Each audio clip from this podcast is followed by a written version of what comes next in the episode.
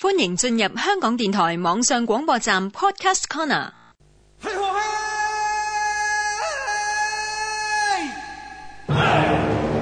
中国历史小档案，主持张妙阳、黄莹。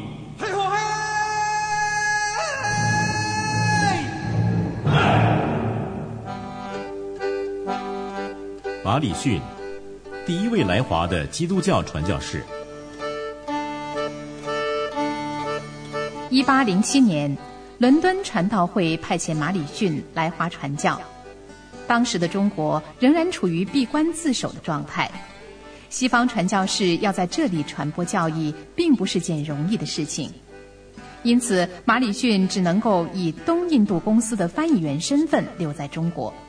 他一面学习中文，一面翻译新约圣经和汉英英汉字典。一八一九年，在米连牧师的协助下，完成旧约圣经的翻译。同时，他在马六甲创办英华书院，揭开基督教在华人社会办学的先河。最后，他在一八三四年病逝广州，安葬澳门。马克思形容宗教是人类社会的鸦片烟。而基督教在中国的传播，也是在列强成功轰开中国的大门后才得以扩展。因此，中国学界对于基督教或者传教士的评价，历来都是倾向于负面。然而，中国从传统走向现代的过程中，需要大力吸取西方先进的知识，而传教士正好担任这个中介角色。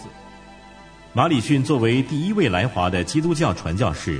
对沟通中西文化所做的贡献，应该得到公允的评价。